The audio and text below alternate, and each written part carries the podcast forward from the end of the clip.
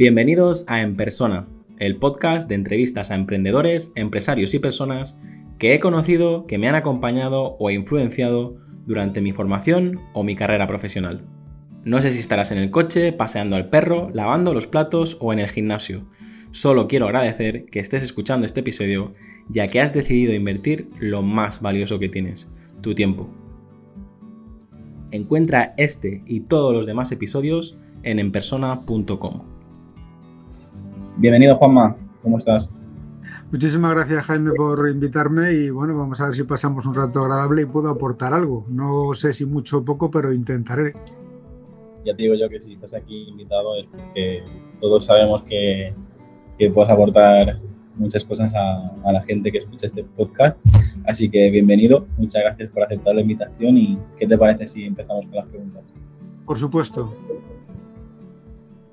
¿Qué libro recomendarías y en qué formato te gusta leer?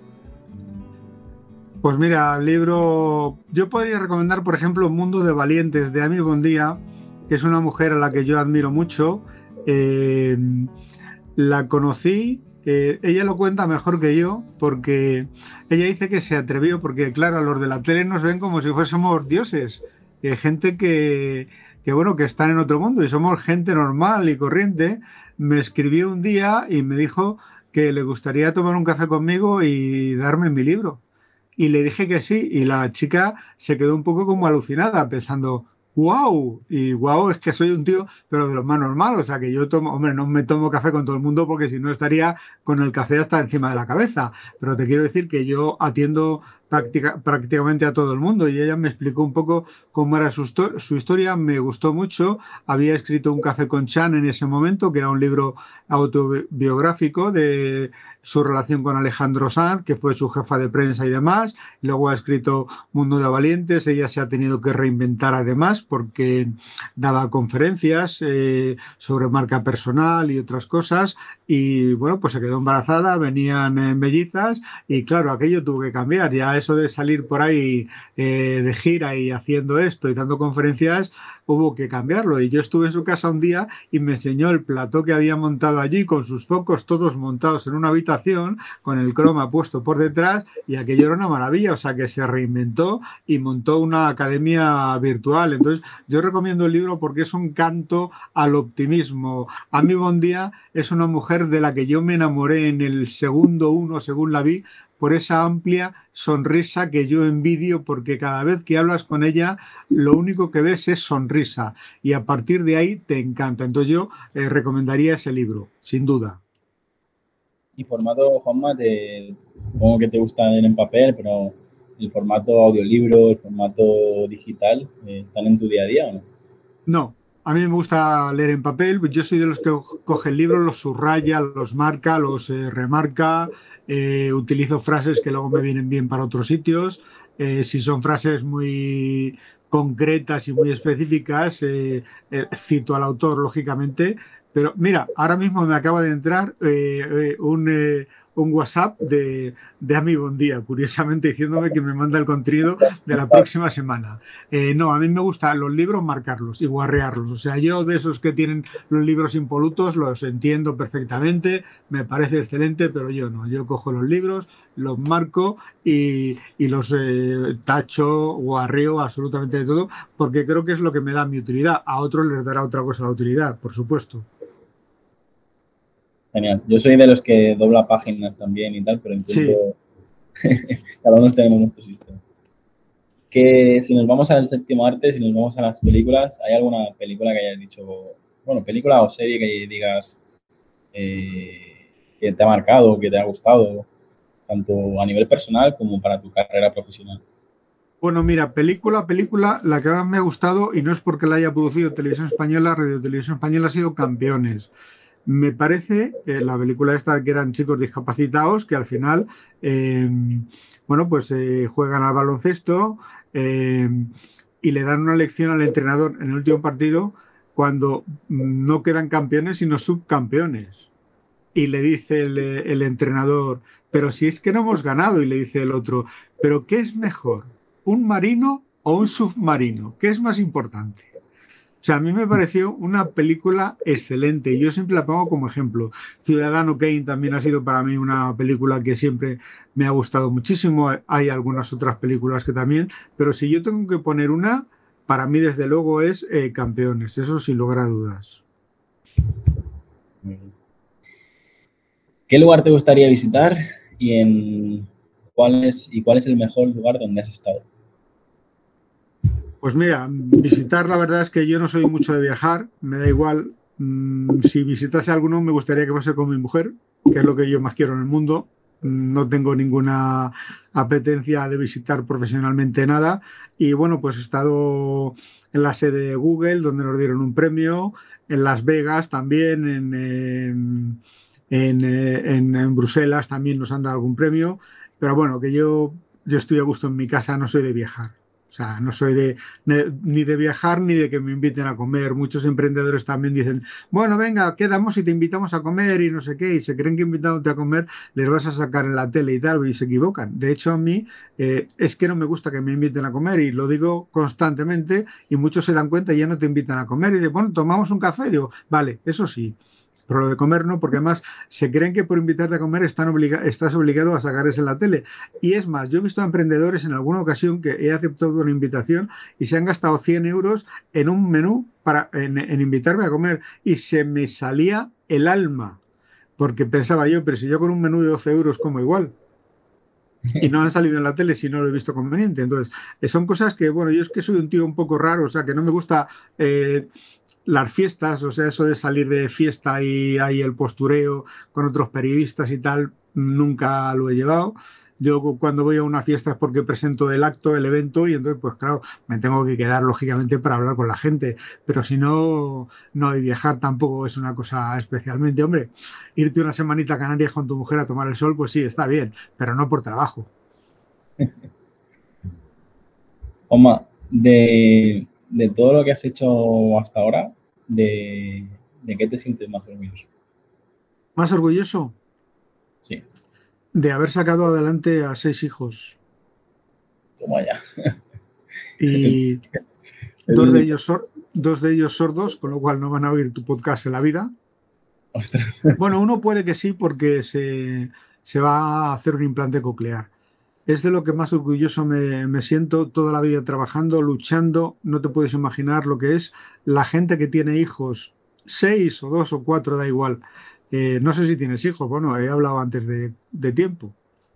Yo tengo uno de tres años y ahora en, nada, eh, cuando salga, cuando se emita este podcast, me quedarán dos mesitos para que nazca mi hijo. Tendré el niño y la... Pues, que sea enhorabuena y ya verás lo duro que es sacarles adelante, porque es muy duro, no solamente por la cuestión económica, sino porque hay que cuidarles, que venga todo bien, pero si encima tienes eh, dos hijos que son sordos, necesitan tratamiento especial, cuidado especial.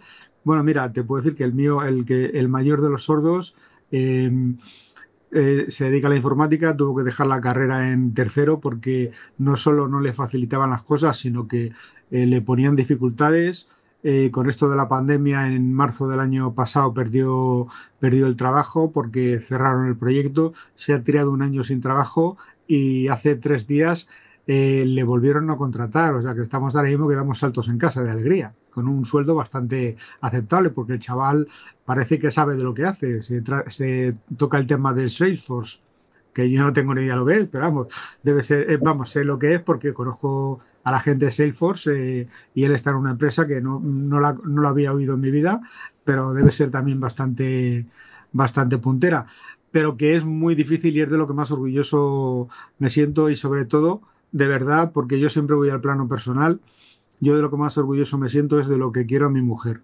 y también de que llevo un año cuidando a mi madre, que eso me está quitando la vida porque es un año, día y noche pendiente de ella, que es súper dependiente, que no sabe, eh, no puede ni ir al baño sola. Eh, yo entiendo que tú me has, eh, me has llamado aquí para hablar de emprendedores, pero chico, yo siempre me voy a la, a la, a la beta humana, no puedo evitarlo y es que yo soy así. Es como cuando doy una conferencia, la gente sabe que en un escenario soy Juanma Romero y lo que cuento es la verdad, por eso la gente me va a ver, porque es que soy Juanma Romero y lo mismo cuento que he tenido cáncer, que me ha arruinado, que lo que sea. Y lo que cuento es verdad. yo te lo agradezco y, y, además lo que suele pasar es que cuando llegamos a, a, la pregunta 13, 14, 15, pues a lo mejor la gente ya me cuenta un cositas más, más personales. Yo admiro uh, y creo que este, de hecho este podcast lo sigo haciendo no ni por un motivo económico ni por tal, sino por los aprendizajes que semana a semana al hacer entrevistas eh, recibo gracias a, vuestra propia experiencia. Sí, pero también, también hay que monetizar, ¿eh, Jaime? También hay que monetizar, o sea, que no nos olvidemos que todo esto, o sea, hay que monetizar, o sea, que tienes un hijo y otro en camino. ¿eh? O sea, que es que las cosas hay que verlas, que está muy bien hacer las cosas bien y ayudar a la gente, pero hay que facturar y, como digo yo, cobrar las facturas. Eso, por suerte, tengo varios proyectos y se me ha dado muy bien el, cobrar y, y, de hecho ya estoy, ya estoy a punto de cerrar un patrocinio anual y en breve todos los que escucháis tendréis novedades, pero es lo que, lo que te decía, que a mí una parte profesional, sino una parte personal y bueno, tengo clientes desde los 24 años y todo el mundo sabe que yo siempre busco esta parte humana y, yo creo que cualquier relación eh, personal es, es, lo más importante. Y antes tú hablabas del tema de los hijos. Para mí, hay mucha gente que, que se pregunta, las típicas preguntas de nuestra existencia, quiénes somos, de dónde venimos, a dónde vamos, eh, por qué existimos.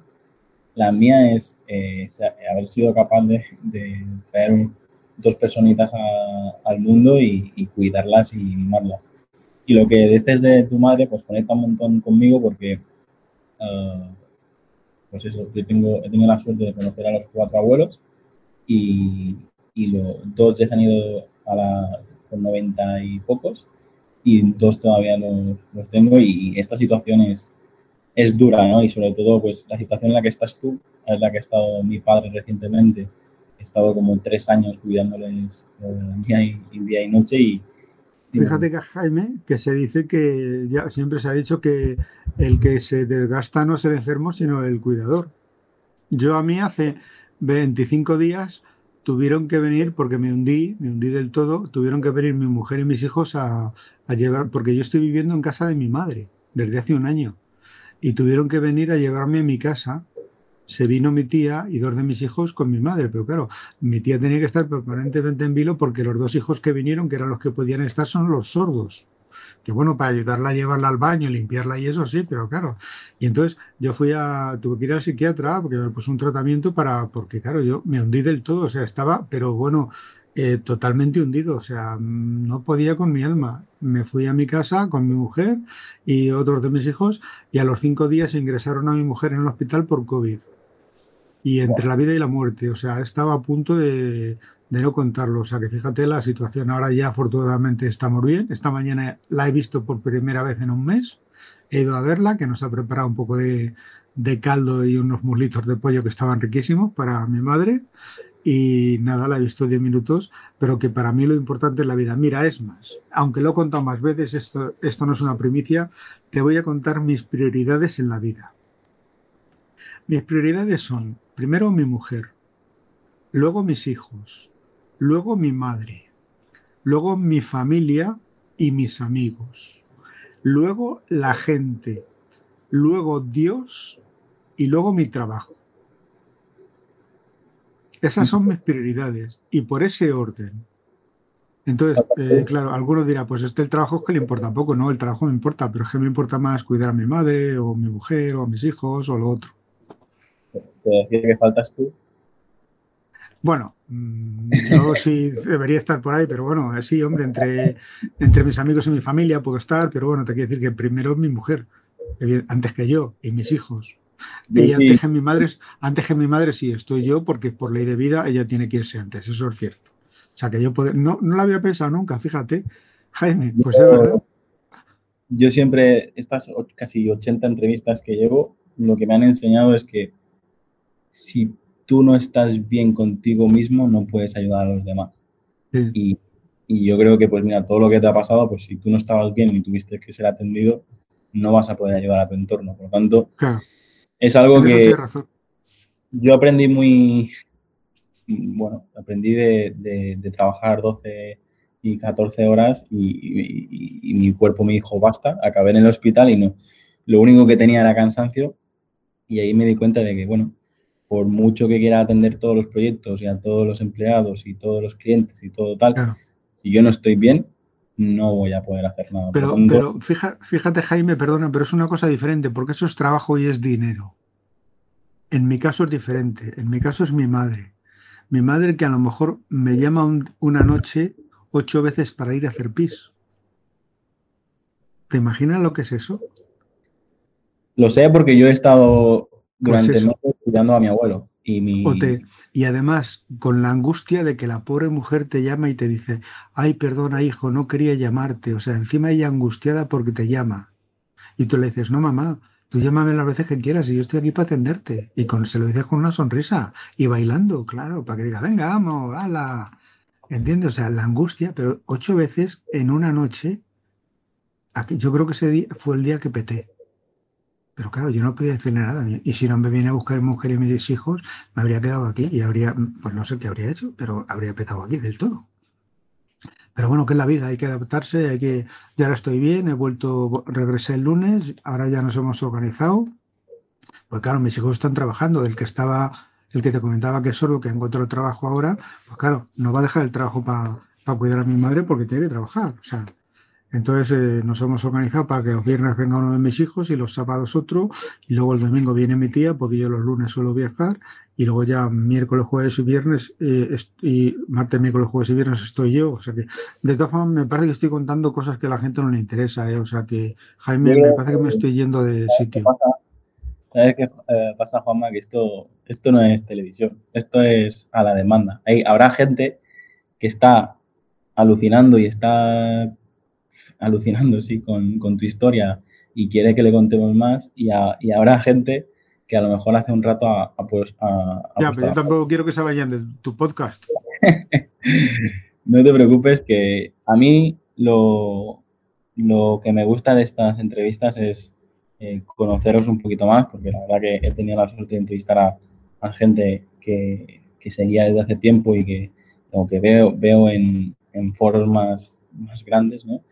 y tener la suerte de, charlar de, humano a humano y, aprender de, vuestras, de vuestras ah, anécdotas y de vuestras experiencias, a mí es lo que me gusta de, este podcast, es lo que le lo hace especial. Y, te puedo asegurar que cualquier empresario, cualquier emprendedor que nos está escuchando, pues también va a pasar en algún momento por lo que estás contando, o ha pasado, o está pasando, y yo creo que sí que, sí que le podemos aportar algo. Y si no, siempre tienen la opción de, darle al siguiente y, escuchar a, otro invitado, a otro podcast o, irse a correr por la montaña. La, siguiente pregunta era, eh, ¿qué reto tienes todavía pendiente de cumplir? No sé si, no sé si darla por contestado o no, pero realmente no, hemos hablado de, del futuro, no hemos hablado de, del siguiente reto que tienes. No sé si, si es que te hagan abuelo o qué, pero a nivel profesional. ahora, mismo, ahora mismo, hombre, si me hacen abuelo sería una ilusión, pero no me vendría muy bien, la verdad. Con todo lo que tengo encima, sería un follón. Pero bueno, no, retos, yo seguir adelante, cuidar a mi familia, que mis hijos se coloquen todos, porque yo tengo 59 años. Dentro de 5 o 6, como mucho 7, me jubilaré, si Dios quiere. Y mi reto es, eh, bueno, pues que luego mi mujer y yo podamos tener una buena jubilación y vivir tranquilos, que lo dudo, pero bueno, veremos. Porque profesionalmente mi reto ha sido hasta hace poco ser presidente de Radio Televisión Española, pero en, el, eh, en la carrera he perdido, con lo cual es un reto que ya está olvidado. Igualmente, gracias por, por comentarlo. En una situación normal y corriente, que sabemos que, que nos comentamos así, ¿qué te gusta hacer con el tiempo libre? O sea, no sé si practicas algún deporte o haces... Nada. De deporte nada, lo he intentado varias veces, pero no. De hecho, eh, lo único que sí he adelgazado, fíjate, estoy preocupado. Tengo que ir a ver a la psiquiatra la semana que viene a ver qué me dice, será las pastillas, porque he adelgazado 8 kilos en menos de un mes. Serán las pastillas que no me, que no, no, es que no tengo ganas de comer. chico. Y, pero es que como a la fuerza, por la mañana dos magdalenas para meterme las pastillas. Y en mediodía algo y por la noche también, pero es que no, no me apetece comer. Lo que no me pasa nunca, porque yo era de los que por la... Yo antes, hace años, ya no, pero hace años me cogía el bote de colacao, la, las galletas estas María Fontanera redondas, ¿sabes? Un vaso leche, cogía la galleta, la metía en el bote como si fuese una cuchara, cogía el colacao, me lo metía en la boca y con mucho cuidado bebía leche, con mucho cuidado, sin respirar, porque si respirabas, estornudabas y ponías todo perdido y te pillaban. Y así me metía 7, 8. Pero chicos, se me han quitado las ganas de todo. Y lo único que, lo único que me sienta bien, que me fastidia más un montón, son las hamburguesas del McDonald's. Pero claro, me he comido tres o cuatro en estos días. En este tiempo, no me puedo comer más, no puedo estar todo el día hamburguesas, que eso es una guarrería. Eso para un día bien. Entonces, pero no, yo deporte no, yo mm, me gusta ver la tele, mm, estar con mi mujer. Mm, la verdad es que yo soy bastante, bastante tranquilo para eso. Yo me repachango en la tele ahí en el sofá, que tengo uno de esos que se elevan y tal, las piernas, y yo me puedo tirar ahí toda la tarde tranquilamente. Además, yo debo ser desesperante. Yo no sé cómo me aguanta mi familia, porque yo cojo el mando y me pongo a darle al zapping y cada dos segundos cambio de canal. De verdad que no sé cómo no me mandan a freír espárragos, porque si me lo hace a mí es uno de mis hijos, le saco a tortas de la habitación. Pero cada dos segundos, ¿eh? O sea, yo estoy con el zapping, con el mando, ta, ta, ta, y cambiando de canal. Y además yo es que soy muy raro, fíjate, porque yo eh, las películas tengo que ver el final, a ver si me gusta. Y como no me gusta el final porque acaba mal, no veo la película. Y yo si ya si veo el final y me gusta, pues la puedo empezar a ver desde el principio o del final al principio. Eso ya lo vemos. Tengo una anécdota yendo a, San Francisco en el avión, pues teníamos... Eh, eh, teníamos, claro, teníamos ahí para ver películas y el realizador, porque yo me apañaba para manejar bien el vídeo, el realizador me puso una película y le dije, no, no, Luis, ponme el final a ver cómo acaba. Y dije, pero tú estás tonto. Digo, no, no, tú ponme el final y si acaba bien la veo y si no, no. Acababa bien, así que digo, venga, ponme la entera. manías, cada uno tiene sus manías. Eso me recuerda a mi madre que también empieza los libros por el final y, y luego empieza... claro, pues si acaba mal, ¿para qué lo vas a ver? Por eso a mí me gusta pues, las de Schwarzenegger, las de esta gente que sabes que aunque al principio le den de tortas, al final me van a repartir leches por todos los lados, a todos los malos. Y te vas a quedar a gusto. Que es lo que se trata. En, guiones el, clásico viaje del héroe que, al principio lo machacan para que te creas la historia, pero luego... Claro, pero luego, sabes que va a partir por todos lados, que es de lo que se trata.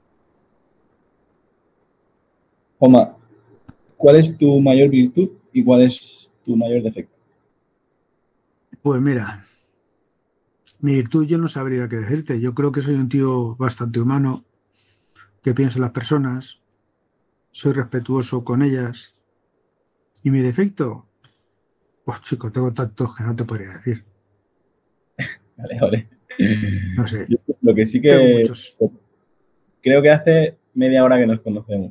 Y, y sí te puedo decir que transparente y directo son dos de los valores importantes que, porque desde, desde que te convoqué hasta ahora, tengo la sensación de que eres súper transparente, es, dices lo que hay. es, que soy así, es que soy así, es que a mí lo del postureo no me va. O sea, yo soy así. Entonces, ¿para qué te voy a contar que para mí lo primero es mi programa? Pero es que es mentira. Lo primero es mi mujer. no, lo que sí que podrás hacer un poco más adelante es eh, comentarme un poquito más del programa, pero todavía no hemos llegado. Lo que tú quieras. Esta pregunta suelo preguntar si hay algo que no puedas dejar de hacer. Si tienes algún, algún vicio o algo que digas, mira, pues yo la copita de vino, o yo la cervecita, o yo la bolsa de pipas, o no sé, ahí me han dicho, me han contestado todo tipo de cosas en esta pregunta. Tú tienes algo que, que te gusta hacer que no dejarías de hacer. Pues mira, yo hasta hace un mes eh, un par de Coca-Cola diarias caían. Desde hace un mes me he tomado una. No sé si será por el tratamiento este que me han puesto, o sea, es que mm, no. Y el café de la mañana yo no lo perdono nunca. Hace un mes que no tomo un café.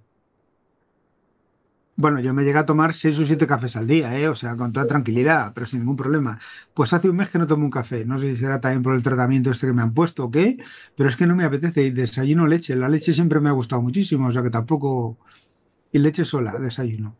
Y eso sí, el café, mm, para mí el café era recuerdo cuando yo empecé, cuando em, empecé en televisión hace muchísimos años, yo me levantaba a la una y diez de la madrugada, me duchaba y a las dos menos cuarto antes de irme a televisión, que estaba cerca de casa, me ponía un café y me fumaba el cigarro. Daba el sorbito café y el cigarro y me fumaba dos cigarros con el café. Yo ya no fumo hace muchos años, pero el café caía lo primero. Pero ya, chicos, es que no me apetece ni el café. Mi hijo que está viviendo aquí también con mi madre y conmigo, eh, que está aquí teletrabajando, tiene ahí la cafetera siempre hecha y es que ni lo cato. No sé si es que le he cogido vasco o qué, o he tomado tanto que ya me da igual. ¿Qué hacías en el trabajo a las 2 de la mañana? Eh, pues estaban informativos, haciendo el matinal, los informativos matinales, en televisión española. Vale, vale, Gente de malvivir. Algo, algo, sí, sí, un horario un poco complejo. Todo con los seis hijos. No, entonces solo había uno o dos. Luego ya fueron saliendo más. La siguiente pregunta, tal cual, dices, ¿de qué canción escuchas cuando necesitas recargarte de energía? No sé si eres de algún tipo de música en concreto, algún grupo. No, me gusta la música en general. Me da igual los Beatles, que los Beatles me gusta mucho, pero vamos, la música española también. si me pones los Escobar me gusta, o el Fari, o eh, La Oreja de Van Gogh, o Serrat. O sea, prácticamente todo lo que sea español eh, me suele gustar. O, el Tractor Amarillo, este, ¿cómo se llaman los chicos estos? Que no me acuerdo ahora. No, son dos hermanos, son dos hermanos. Eh, pero ah, no sé, ¿hablas de Estopa o de quién hablas? Estopa, Estopa, Estopa, Estopa. También me gusta mucho el chaval. Además, se, le ve gente muy maja, que para mí también es importante que se le vea gente que, sea agradable, o sea. Sí, son buenos. Pero vamos, no tengo ninguna canción. Incluso mis hijos, mi hija de 19 años me pone canciones de esta modernuta y tal, y también me las trago. Cuando vamos en el coche, me cambia, claro, yo no sé, pero ella sí con el Bluetooth me cambia la, emisora por lo suyo y digo, pues vale, me haré el tonto. bueno, a mí me está tocando ahora eh, Peppa Pig y Bob Esponja y la patrulla canina y tal. Esto... Claro, claro, y lo que te tocará y lo que te queda. a ver, hasta ver lo que vendrá dentro de 10 años. Eh, yo tengo clarísimo la respuesta que te vas a decir, pero para mí siempre es una de las, de las preguntas más importantes creo que ya lo has dejado claro, pero aún así te la voy a hacer a ver si, lo reafirmas o nos sorprende. ¿Qué es para ti la felicidad? Pues la felicidad es estar con mi gente y ver a la gente feliz, no solo a mi gente, sino a a todo el mundo, a todo el mundo que se pueda. Para mí la felicidad, para empezar, la felicidad no existe. Esto es como la empatía, ¿eh? que yo he escrito un libro de carisma y empatía y yo creo que la empatía no existe. La empatía hay que buscarla, igual que la felicidad. La felicidad puedes tener un momento más o menos feliz, pero al final la felicidad no existe, pero hay que intentar buscarla. La empatía igual, tú no yo puedes sentir, yo no puedo sentir lo que sientes tú con tu mujer ahora embarazada esperando un niño una niña para dentro de dos meses, por mucho que ya haya tenido seis, porque tienes una situación absolutamente diferente. Puedo intentar imaginarlo e intentar ponerme en tu piel. La felicidad es igual. La felicidad, yo, coño, yo estoy completamente feliz porque mi mujer ha salido de una situación tremenda que a lo mejor no habría salido. ¿Cómo voy a estar? Estoy quedo y palmas con las orejas. ¿Eh? Pero a lo mejor tengo eh, otro problema por otro lado, que por ejemplo mi madre. Entonces, la felicidad no existe. Existe mm, parcelas de felicidad o situaciones en las que te encuentras feliz por un momento pero bueno, esas son las que hay que disfrutar. Yo no puedo pensar qué situación tengo con mi madre, tengo que pensar, joder, que, perdón por el taco, qué bien estoy con, mi mujer, que sea esta mañana la he visto, después de un mes casi, la he dado un abrazo y no mm, de la emoción no podía ni sujetarla, casi se me cae. o sea, te quiero decir, no tenía fuerzas yo para sujetarla. Lo que realmente importa. Efectivamente. La siguiente pregunta es si, si nos vamos a Juanma de 10 añitos y eres tú de niño, ¿qué consejo le darías? Pues que no se hubiese amargado tanto porque estaba gordo, porque no jugaban con en el cole. De hecho, yo cuando te acuerdas en el cole cuando se jugaba a eso de elegir compañero con los pies, que uno se ponía enfrente de otro, iba poniendo un pie, luego otro y eso cortaba, pues yo siempre era el último jugando al fútbol era malísimo. Te voy a contar una anécdota. Una vez estando en el colegio, pues nada, estábamos jugando al fútbol y tiraron un balón y estaba pues el portero y yo solo y paré el balón con el brazo y, y cogí y le tiré y el portero ni se movió y yo, gol, gol. Y los demás, Romero, gilipollas, eres un gilipollas. Claro, le había hecho el balón, eh, le había parado con el, con el, brazo, pues no valía para nada. Claro. O sea, que, es que no, era muy malo, era muy malo yo para el fútbol. O sea que yo si a alguno le pasa lo mismo que no se amargue, que no pasa absolutamente nada, que luego yo he sido un tío que más o menos ha tenido cierto éxito, no es que sea un tío de éxito, pero he tenido cierto éxito, sobre todo en lo personal, que soy muy feliz, y que al final lo importante que sí que está muy bien. No tengo un duro, eso es cierto, pero soy muy feliz. Yo miro a mis hijos y a mi mujer y a mi familia y a mis amigos y soy un tío completo. La siguiente es, ¿cómo será el futuro? No tanto en este, la parte a nivel personal, sino en la parte del emprendimiento, todo lo que está viendo ahora de cambio de cuotas de autónomos y tal desde tu experiencia, de toda la gente que has hablado, que has conocido, lo que conoces, lo que no tal, eh, ¿cómo ves que será el futuro para la gente que tiene tener un negocio?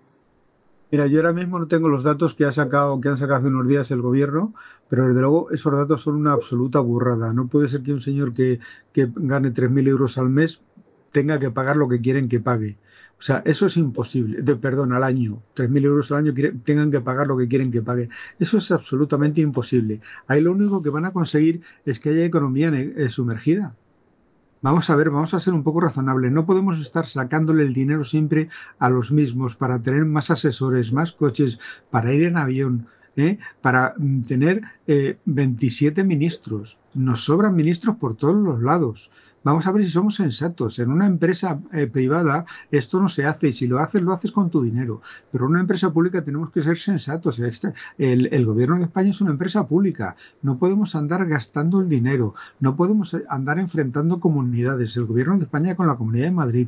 Los próximos dos años van va a haber un enfrentamiento tremendo porque al gobierno de España le interesa enfrentarse con la Comunidad de Madrid. Y la Comunidad de Madrid, no sé si le interesa o no, pero también se va a enfrentar. O sea, no se van a quedar parados porque además a, la presidenta electa le ha ido muy bien en las elecciones, porque el otro se ha enfrentado. Bueno, pues vamos a ver si somos sensatos. A los emprendedores les va a ir muy mal excepto a cuatro que van a tener suerte, van a, bueno, van a tener suerte porque, porque van a tener buenas empresas y buenas ideas, evidentemente, pero no van a tener ayudas. Y además el emprendedor, yo siempre he dicho que no hay que ayudarle. Lo único que hay que hacer es no ponerle eh, palos en la rueda del carro, solo eso, no le pongan carros, pero con estas cuotas, eh, eh, palos, pero con estas cuotas le están poniendo palos, palos y palos, y luego le están tirando piedras a la cabeza. Vamos a ver, si yo entiendo que los políticos viven muy bien, que sus cafés, en vez de 80 eh, céntimos o a 1,20 euro, les salen a 20 céntimos, porque están subvencionados, que se pueden tomar 50 cubatas a precio de saldo en el bar del Parlamento. Eso está muy bien, sí, ala, que sigan así, pero que no puten a los demás y que sean sensatos, que tenemos que sacar el país los demás, porque ellos no lo van a sacar adelante. Entonces, ¿qué pedimos? Simplemente que sean un poquito sensatos y que no tengan mala leche ni quieran putear a nadie, porque claro, como están ahí, y como además dentro de cuatro años o de dos se van a ir, porque se van a ir, digo, bueno, a mí esto me da igual. Yo lo que veo una falta de liderazgo y una falta de responsabilidad por, por esta... Pero bueno, eh, yo lo que no entiendo, y lo voy a aprovechar para decirlo, porque veo bueno, sin ir más lejos, pasando por mi ciudad o por, el pueblo donde vivo tal, ves el cartel típico de una obra de 280.000 euros, tal, y dices, pero vamos a ver.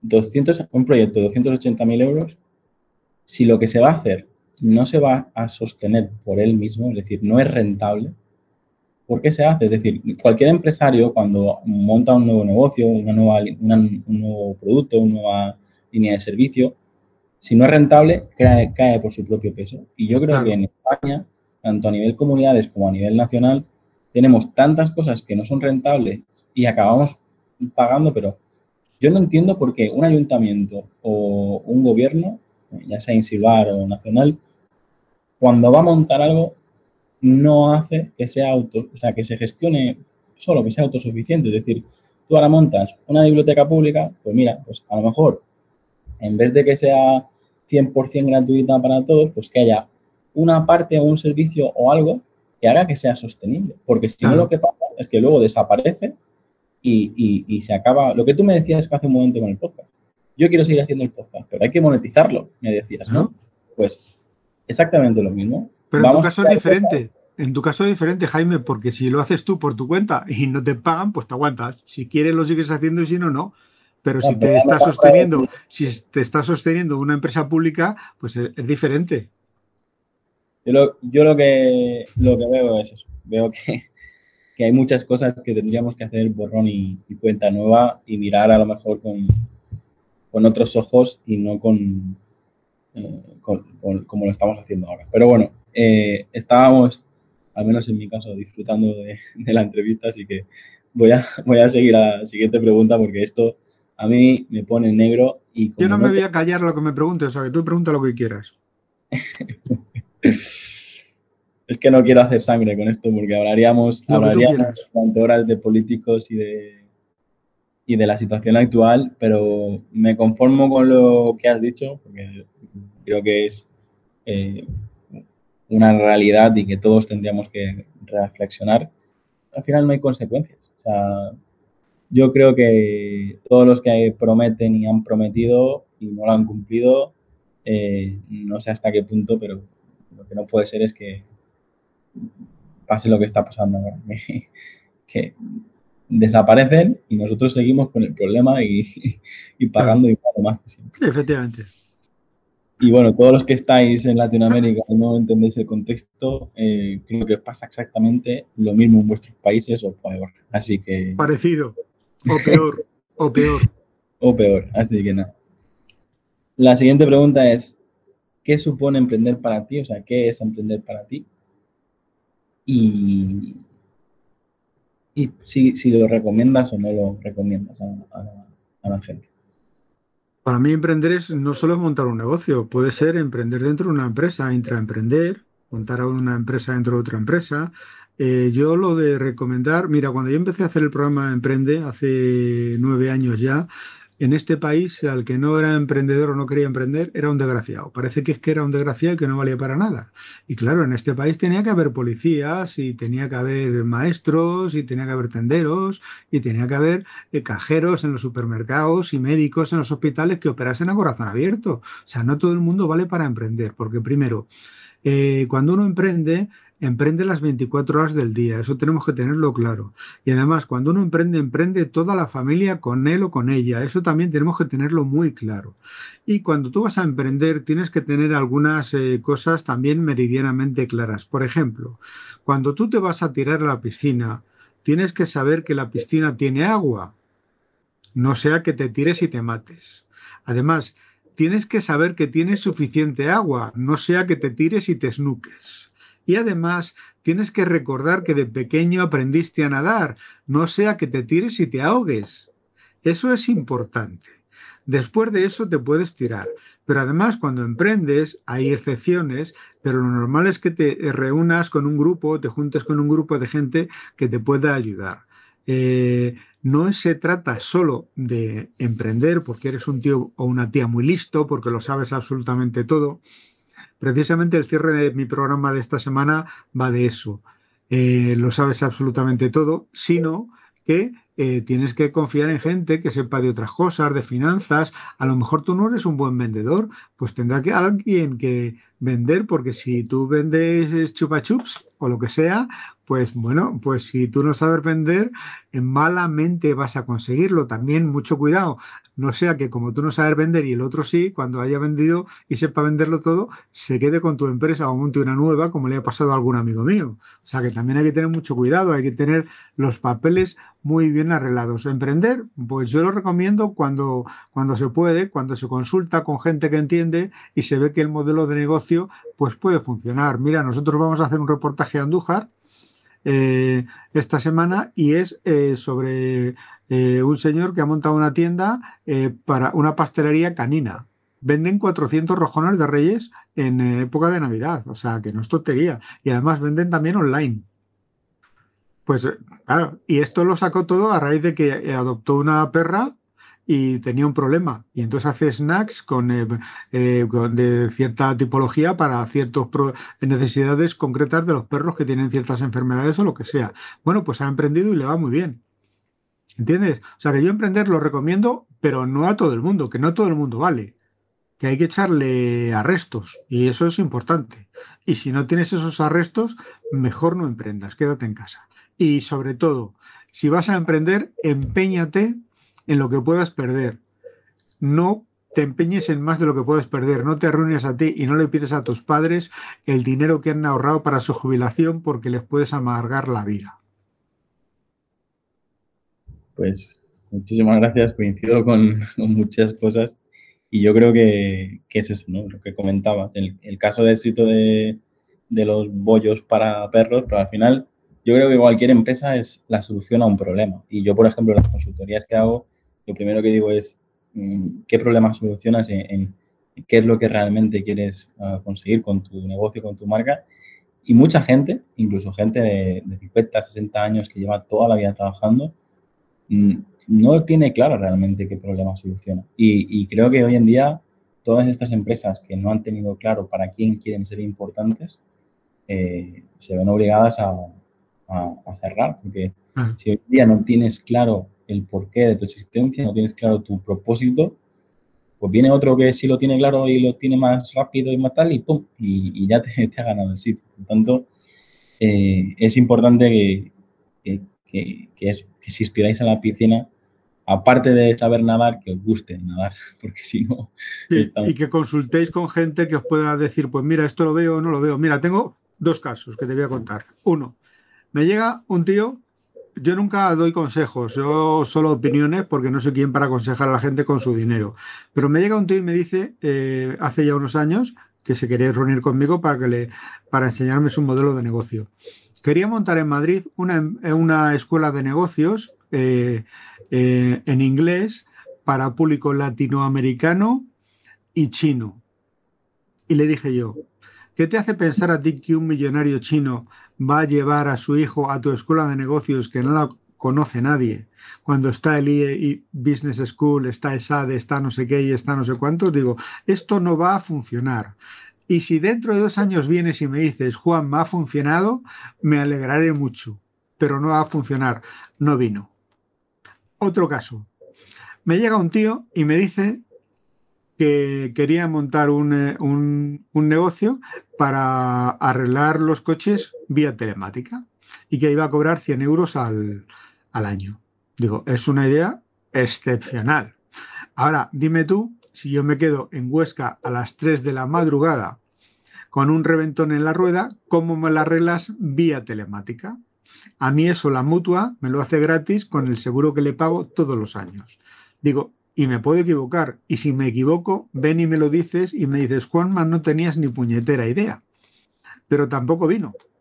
Porque es que se ve que el negocio no puede funcionar. Porque claro, ¿cómo le arreglas tú un pinchazo a alguien por vía telemática? Hay otros que a lo mejor... Y no doy nunca consejos, pero esos dos no pude evitarlo. Por ejemplo, el caso de vía telemática, pues formación, algún tipo de servicio sí que se puede hacer por vía telemática por ejemplo, sí que hemos tenido casos de éxito pues, con el típico jardinero que ha, ofrecido servicios de jardinería toda la vida, pero ahora con su, conocimiento eh, puede ofrecer productos y lo que haces es, para aportar más valor, tú puedes conseguir estos productos, ¿vale? Pero además recibes un vídeo suyo donde te explica cómo aplicarlo, cómo, cómo usar mejor ese producto, ¿vale? Y al final ¿Qué está pasando? Que ya no compites por precio, sino que tienes la experiencia de 30 años de jardinería con un producto de calidad y luego al final este acompañamiento tipo membresía donde esta persona, él mismo te, enseña, por ejemplo, a, cómo cortar el césped más eficientemente.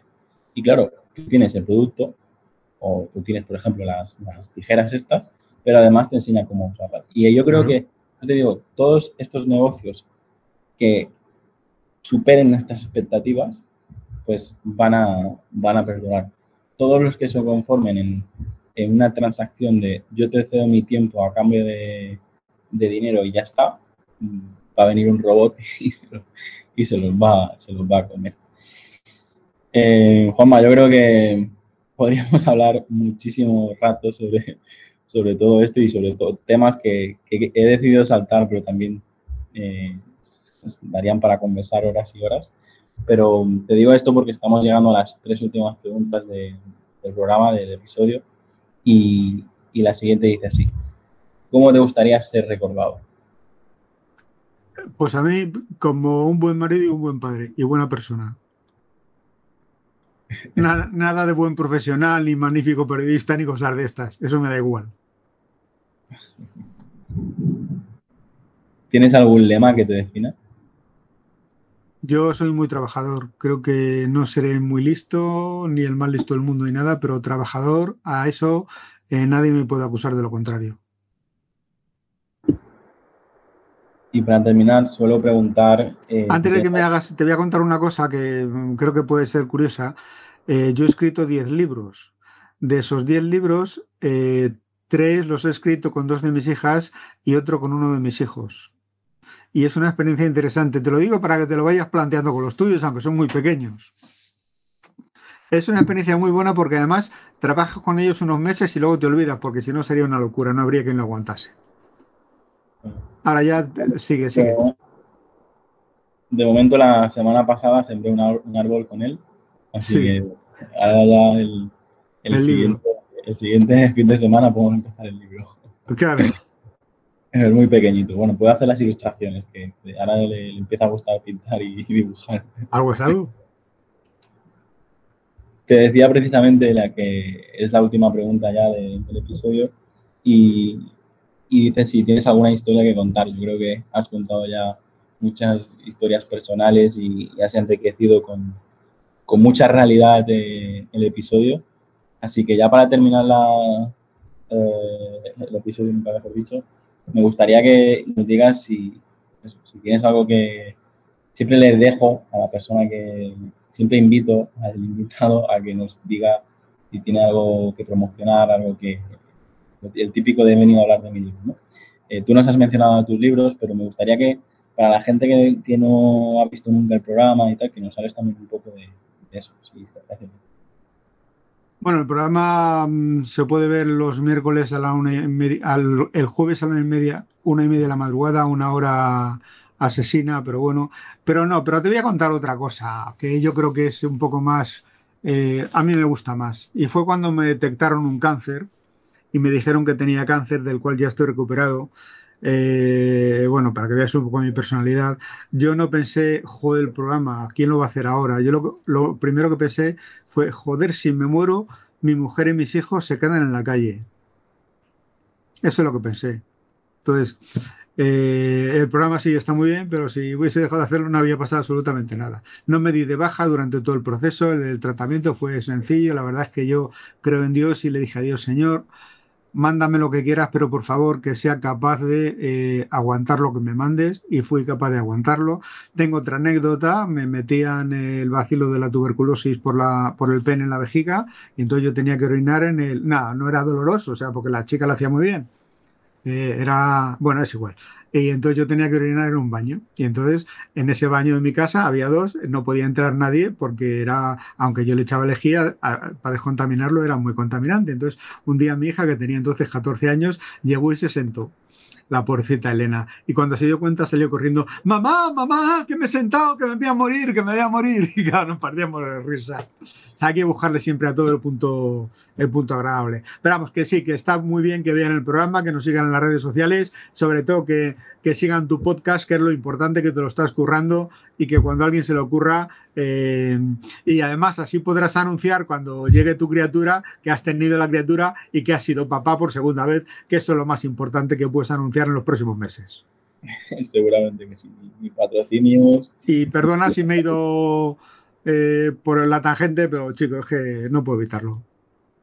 No, no, sí, es lo que te he dicho. Para mí, el, el que hace especial este, este, este episodio y este programa es, es, eso, es, conversar y, y si a, a, mí te digo, a mí me gusta más que me hables de tu experiencia y de todo lo que te ha pasado a nivel humano que no que me digas los siete motivos para emprender en España. No, no realmente eh, a mí, lo, eh, de hecho, el, podcast se llama En Persona porque seremos empresarios, seremos eh, emprendedores, somos personas y, la idea era eso, al fin y al cabo, entrevistar a empresarios, entrevistar a, a, emprendedores y a personas influyentes, pero al fin y al cabo las preguntas son personales y a yo quien quiero conocer, en quien quiero eh, sacarle toda esta información a la persona, al ser humano. Así que muchísimas gracias porque ha sido muy fácil contactar contigo y vas a seguir tirando hacia adelante y lo vas a, vas a superar cualquier momento que,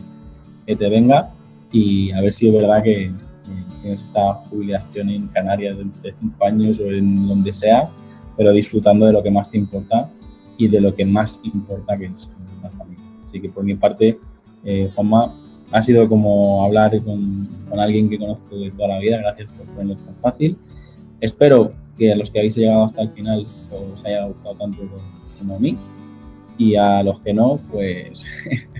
Lo siento. Este, a lo mejor no es el episodio para, para vosotros. El episodio ni el programa, porque a mí yo disfruto esto. Muchísimas gracias. Un abrazo y no sé si nos veremos por redes, por Madrid, por no sé dónde, pero si algún, algún día, coincidiremos. Si algún día nos volvemos a, cruzar, eh, encantado de tomarme ese café y seguir hablando. Perfecto. Un abrazo. Hasta aquí el episodio de hoy. Muchas gracias por escucharlo y compartirlo en redes sociales. Suscríbete en Apple Podcast, Evox, Spotify o YouTube.